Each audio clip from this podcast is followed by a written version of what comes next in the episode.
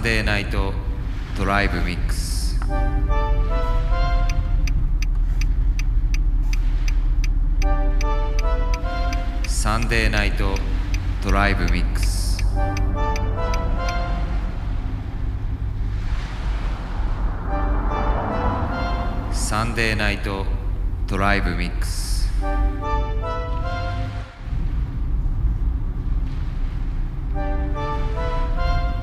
ンデーナイトドライブミックス。さあ始まりました。第5回目の放送となります。サンデーナイトドライブミックス、えーパーソナリティは、えーカイロフェノメノンズアラヤと。中村と臨海です。あ、と、マミルの春日です。はい。の、え4名でお送りします、えーこの番組はあー明日からの1週間を楽しくする音楽雑談番組です番組と合わせて毎回テーマを決めてプレイリストも作制作していきます。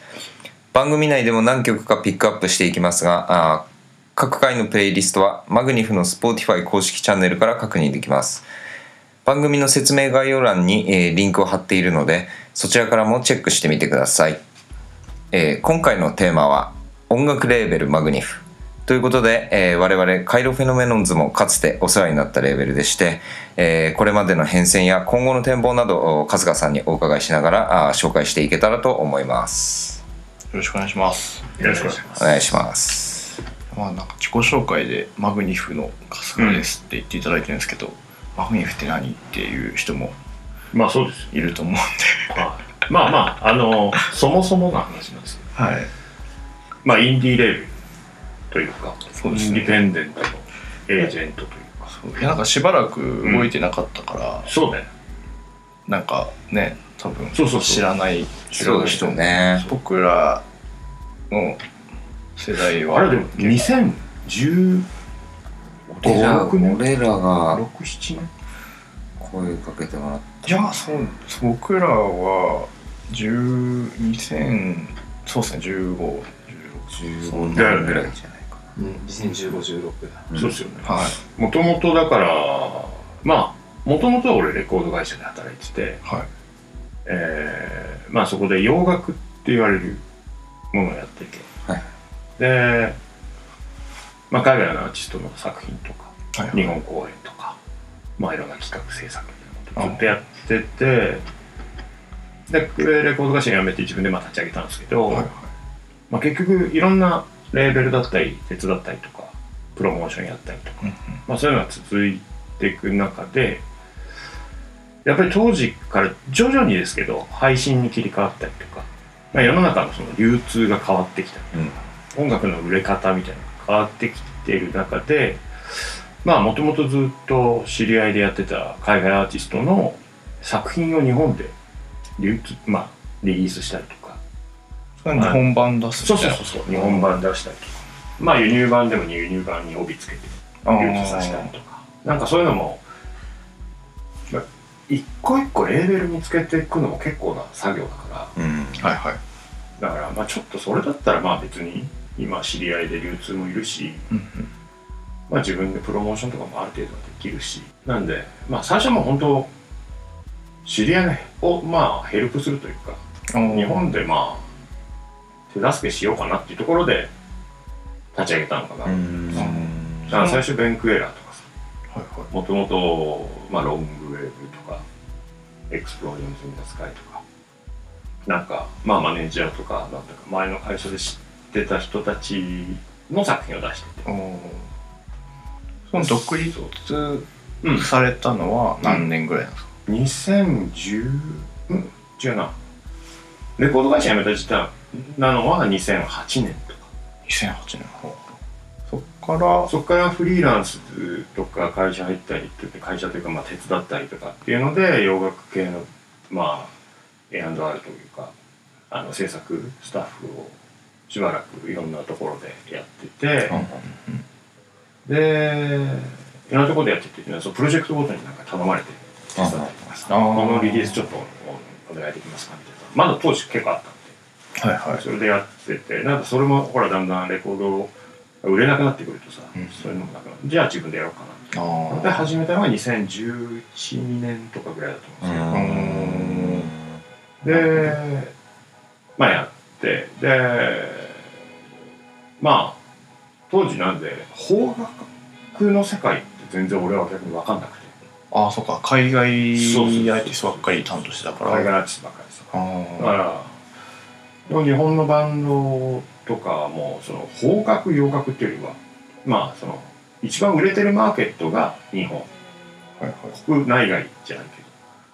まあじゃあ例えばもしかしたら UK ヨーロッパとかチャンスあるかもしれないしアメリカでもチャンスあるかもしれないし、っていうところでいろんなまあ日本のバンドで、まあ、まあ海外にじゃあなんかコネクションが必要な人たち手伝ったりとか、なんか逆にだからそこでまあ某人間だったりとか、まあ、その辺のバンド手伝ったりっていうところでまあ徐々にその日本人のアーティストと絡むことが増えていって、はいでまあ意外にそれもやってみて意外にさいろんなアーティストがね国内外で皆さん活躍されてるじゃないですか、でだんだん作業量も多くなってくるし、っていうところでえーっと 2016?7 ぐらいのところで2015年えっと2016か。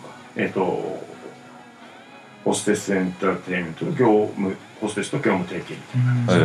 へででまあ3年やりつつまああのね業務止まっちゃったりなんだりあったんで、まあもう正直版まあ流通も元年止まっちゃったりとかいろいろあったりもしたんで、えーとその辺も含めて、まあ、僕らも一回は全部止まってばらさないい。ろいろあったんで、まあそこからまたもう一回 back to basic じゃないですか。なるほど。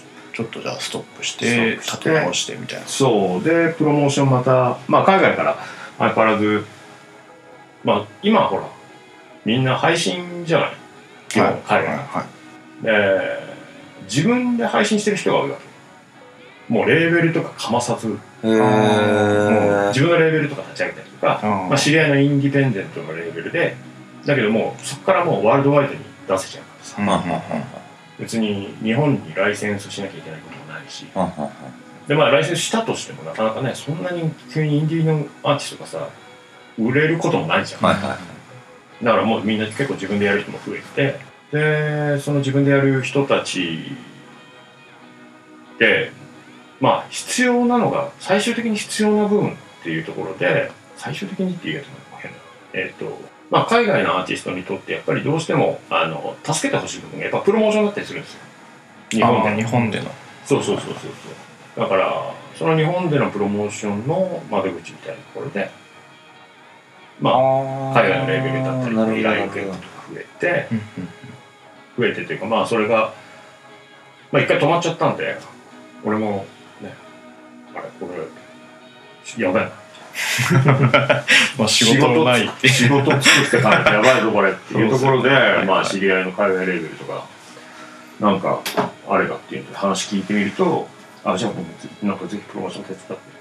うんところでじゃあプロモーションやなるほど。でへええー。ただマグニフとしてはまあレーベルもやってたんではレーベルで PR しちゃうとさレーベルのアーティストだと思われちゃう。ところもあるじゃない、ああマグニフのそうそうそうそう。そうあだからそれはちょっと違うなと思って、あはいはい。それでまあサイレントトレードっていう。ああもう別の。別の法人で別の PR 会社で。でそこでえっとまあ立ち上げてなるでそこでプロモーションやはんはんほどでマグニフはレーベルとして。止まってちょっと止まってた間はそうそうそうそのサイレントレードの PR を PR そうそうそうそう。でまたちょっと立て直し立て直しというかまた。そうだね。でも本当立て直しっていうかやり直しとい。うか、はまたもう一回全部さら地になっちゃったんで。いはい。もう一回だからマミフとしてはもうじゃあもう一回やるかっていう。でサイレントトレードの方は今やっぱりまあプロモーションをまあ受けてる段階なんでレーベルではないのでうんうん。まあ一応レップというかまあ日本の海外のアーティストの代理レーベルみたいな形でやってますね。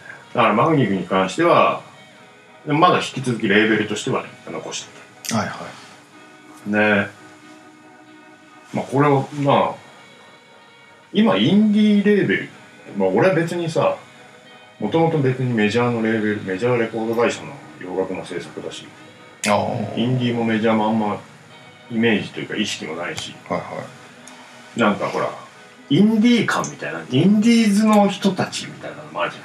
メジャーの人たちインディーの人たちそもそもそのメジャーとインディーって、うん。あれですか流通の違いでなそうそうそうそれだけ。メジャーって結局メジャーディストリビューションでワールドワイドでディストリビューションを一括して持ってる会社がメジャーなんですよ。あーだから数量量の話ですね。流通ってあのももうか。そう流通も。もうの。うもう網目の。そう。そうそうだからソニはいはいはい。ーソニーミュージックエンターテインメントで言えばワールドワイドで流通を持ってるわけじゃん。ソニーとして。はいはなるほどな。で一つの会社がワールドワイドで流通を持っていて各テリトリーというか各国とかに自分たちの代理代理店じゃないな自分たちの会社法人があってそこがまあだ各国じゃなくても例えばヨーロッパでもいいしそこがその各国で、まあ、音楽産業というか音楽事業を展開して、はいまあ、ワールドワイドで逆にその UK で作った音楽クリエイティブな音楽がアメリカでも日本でもどこでも、まあ、流通ワイドで流通でプロモーションできるワールドワイドで展開できるっていう、まあ、メジャーディストリビューションがメジャーで。はい。なるほそうそうそうそう。だからメジャー契約ってなると要するに何？ワールドワイドの契約っていうどほう意味。ほうおー。だから日本のメジャーデビューとかさうんちょっと違うかなって気がするんだなんかちょっと意味合いがなんかけど意味が違うと違う。あの感じですよね言ってることっていうかその何？あの言葉としてはもうあの意味というかなんかまあまあうん。言いたいことはわかるんだけど、うん。本来のそのメジャーディストリビューションの話とはちょっと違う。のうんうんうん。なるほど。分かりにくくなっちゃうよねそうですね。確かに確かそう。だからメジャーとインディーってまあインディーペンデントに関しては流通はワールドワイドじゃなくてに各テリトリーだったり各都市だったり。各国だったり。自分たちでワールドワイドでやまあ自分たちの流通網というか自分たちの配給網でやってる人たちというかやってるうん。レコード店だったうん。り、だよね。あだから例えばインディーレーベルってもちろん流通自分たち契約があってだけど基本的にはヨーロッパに系しか流通してないはいインディペンデントの流通を使って商品配給していったらインディペンデントだし。はいはいはい。うん。あーだからそういう意味でマグニとしてはまあ全然ドインディーですけど、はいまあプロモーションだったりとかその展開だったり中身だったりとかまあどういうふうにと進めていくかみたいなところはそんなに別にメジャーインディーの差はないのかなっていう気はしますけどね。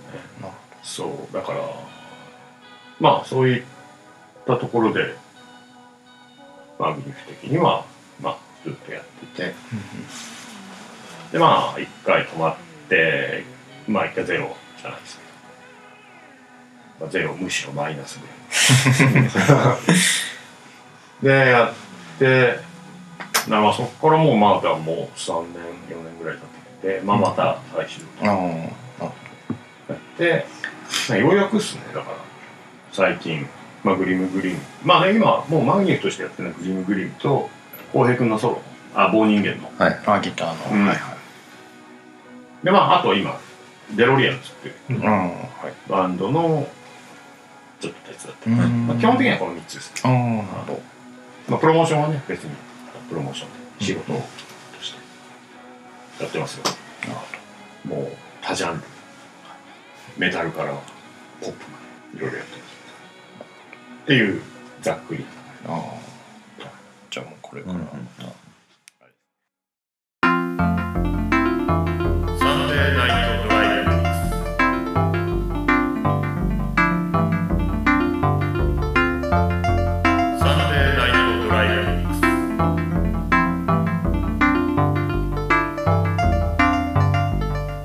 サンデーナイトドライブミックス。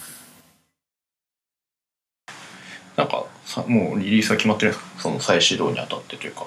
えっとまあ浩平君の「棒人間」のソロの作品はあ10月1枚。ボリューム2で前回1枚カセットで出してるんですけど。はい。第2弾を出すのと、まあ、デロリアンズの、はい。えっとこれバイナルを12月にうん。EP を出します。ねとりあえずそれぐらいかな今は。浩平さんのソロって、うん。はい、配信とかあるんですか？配信も今配信もねある10ある月からやる。そう。配信もなのであのナミーフで別途契約してる。ほらあの浩平さんとあとグリムグリムとうんうん。さんとあと僕らです。うんそうそうそうそう。あれは懐かしいね。大阪名古屋か。うん。行った時にやってた音源はもう多分カセット出てるのかな。そう。ボリューム1はああれれはあれがボリューム1なんですよね。君島さんのとこそうそうそうそう。そうそうそう。ツバメスタジオ今建て替え建て替えっていうかまあやり直し、うん。そうなんですよ。どどこに移動してあそれ俺まだわかんない。まだやってんじゃない？近く。近くで探してたはず、うん、もうなんかもう見つかってそうでなんか工事してるから、年内か来年にはスタートじゃん。そうっすね。そう。だからそうなんですよ。だからまあ配信もなのでフィジカルの流通も一応まあ新規にい。ろいろ。一回ほら全部ねあのホステスさんにお渡ししてたりしてる部分もあるんで、もう一回なんで自分の契約、自分で契約をあちこち。契約というかまあうんディストリビューションお願いしたりとか、あの配信の配信もお願いしたりとかやり直してって感じですボリューム2はど君島さんのところじゃなく？ボリューム2はもう君島さんとか撮っあああそうなんですね、たうん。この間 LINE 棒人間で LINE して、はいはいはい。その後一人ちょっと残ってもらって。えー。あじゃあ解体前に。書いてあるのは書いてああるえギリギリ。でもう音源はできてるんでそれを10月ははは。今月末に出します。君島さんのところの音があるから。いいよね。あそこ独特のね、ちゃんと音があるんで。すね。新しく変わって、あ、でもどうなるな、人が変わらず、機材も、機材もね、多分移行すれば、そのまま引っ越しだろう。いや場所とかあるんじゃない絶対。まあまあ、それは変わるでしょ。ルームが違うもんね。うん。面白いんじゃないですか、それも。うん、ツバメスタジオ面白い面白かったもんねいやなんかねダウをね全く聞いたことないやつ使ってんだよ確か君島さんって。にそうそう。そう、なんで、マグニフとしてはなので、まあさっきの話じゃないですけど、はいさっきの今度、その PR の逆で、もう別に配信はワールドワイドにできちゃうし、自分の発信で。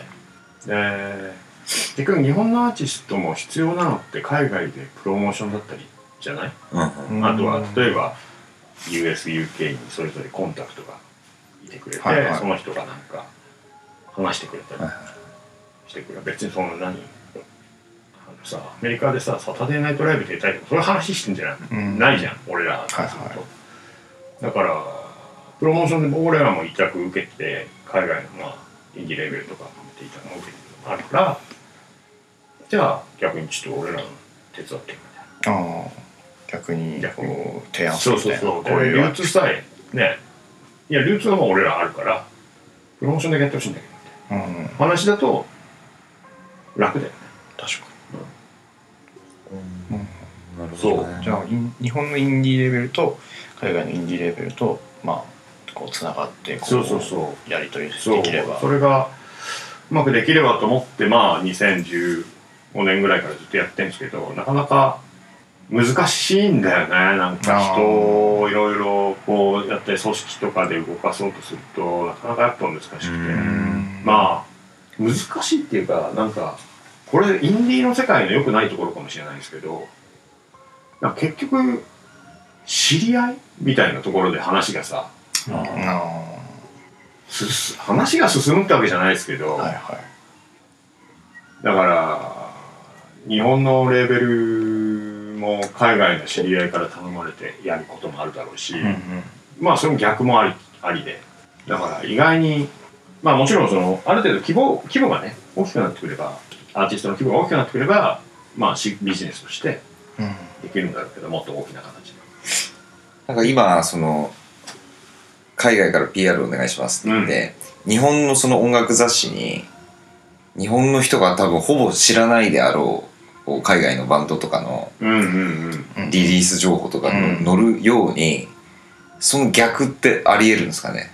あまあ海外の人が全然知らないけどあうん。そういうこううんうん。つてを伝っていくと向こうの音楽雑誌になぜかその日本のアーティストが載ってるみたいな。乗ってるみたいな。だから向こうもレーベルの人間はプロモーション PR を使うわけでアメリカはアメリカで。だからそこにちゃんと情報としてああ実際さ俺それ面 JC 白いな。ルインズはいはいはい。とかはあーもう英語で PR 書いてピッチフォークとか送ってたからねえー、で乗ったからね。えー、点数7.6とか7.0とかわかんないあれですか？ハート。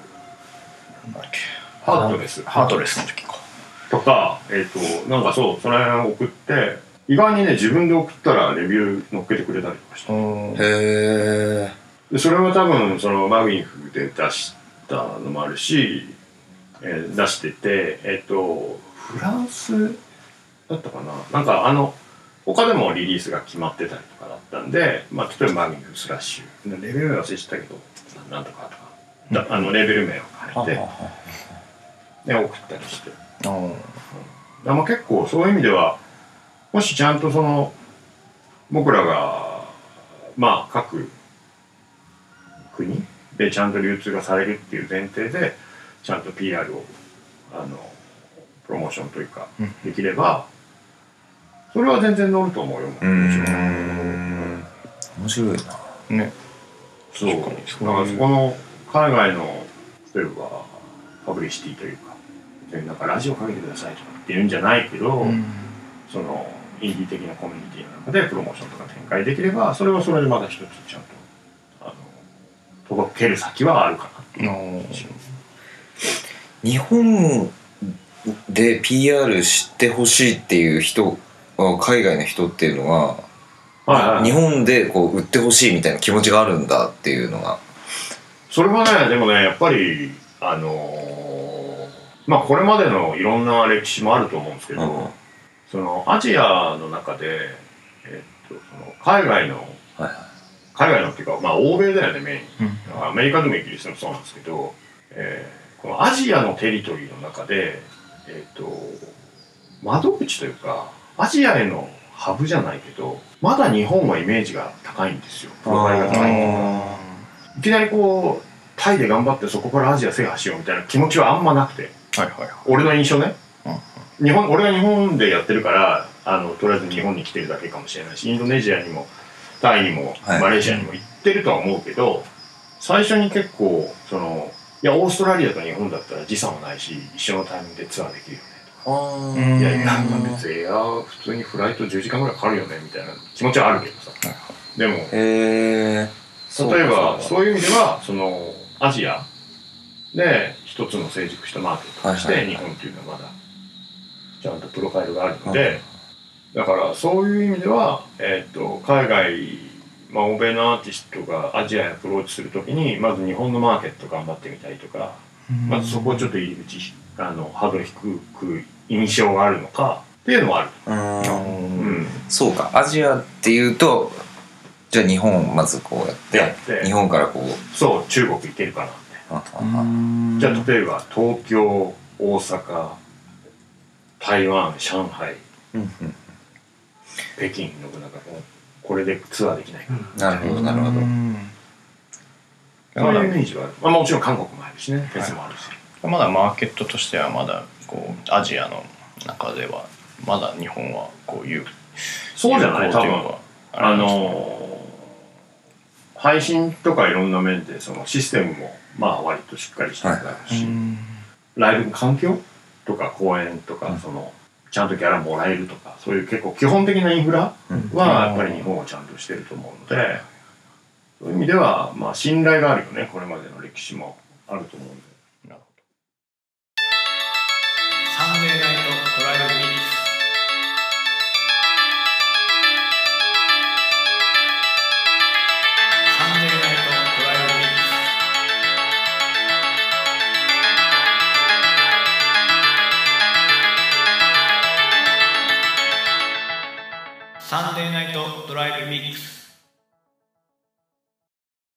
そういう意味で海外のアーティストは日本でプロモーションしたい。で日本のアーティストでも海外でで海外でやりたいっていうよりもマーケットは別に日本でも海外でもまあそれこそあの別に南米でもさ東欧でもどこでもいいじゃん。そこがマーケット自分の音楽にとってマーケットがあるんじゃないのあ。そうそうそう。あプロモーションしてみようみたいな。が全部バーッと配信して世界中配信したらなぜかすげえチリで聞かれてると。あチリで何か起こってんじゃないかって思った時にライブチリにライブ行って行けないかとか。じゃあメキシコでチなんかライブできないか。じゃあハンガリーでもしかしてめちゃめちゃ俺たちに人気あるんじゃないかみたいな。はいはいはいわかんないけどその本当にそこはもちろん日本でね人気あれば一番ベースにもなるし、あと展開としてはそうやってワールドワイドに考えられるのと逆にまあ海外のアーティストからすればもし日本でしっかりベースがあってアーティストで海外にも行きたい。じゃあ日本のアーティストがとのツアー一緒に日本回ってその代わり海外のツアーはその日本のバーうん。うん。サポートでつけてじゃあ東海岸だけ一緒に回ろうとか。そういうことができると楽しいかなっていうのがあるよね。本来の、うん、確かなんだろう。メジャーいわゆるメジャーデビューとかさ、あの俺らそういうタイプでもないしそんなノウハウもないからそれはもう本当にユニバーサルとかさはいはい。ソニーと契約した方がいいのよ、その日本でね日本のまあ音楽シーンでもうとりあえず一儲けするぞみたいなところで言えばその方がいいと思うし まあ俺らそのノウハウもないしそのそういうつてもつてというかまあそういう方向性がないのではいはい。私の中に。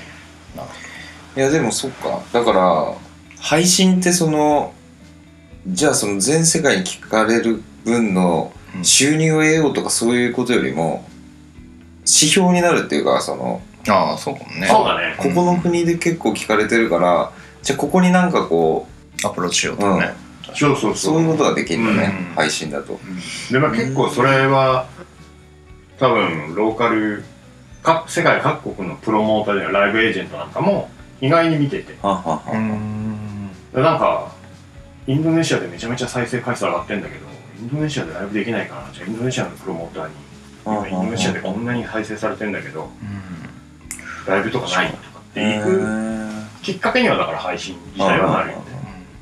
なんかタイにね行くバンドとかも結構最近いるもんね。うん。この前ルビースパークスとか行ってたしタイとかはまあマレーシアとかインドネシアとかはそもそも人口が多いじゃない今。はい若はい。者人口、あまあ、インドネシアとかだから結構、まあ、その工業システムとしてどこまでそのギャランティーちゃんと、まあ、どこまでギャランティーとバンドの経費と含めてペイできるのかとかその辺は俺は分かんないけどまだ。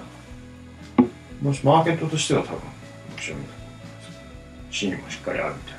うん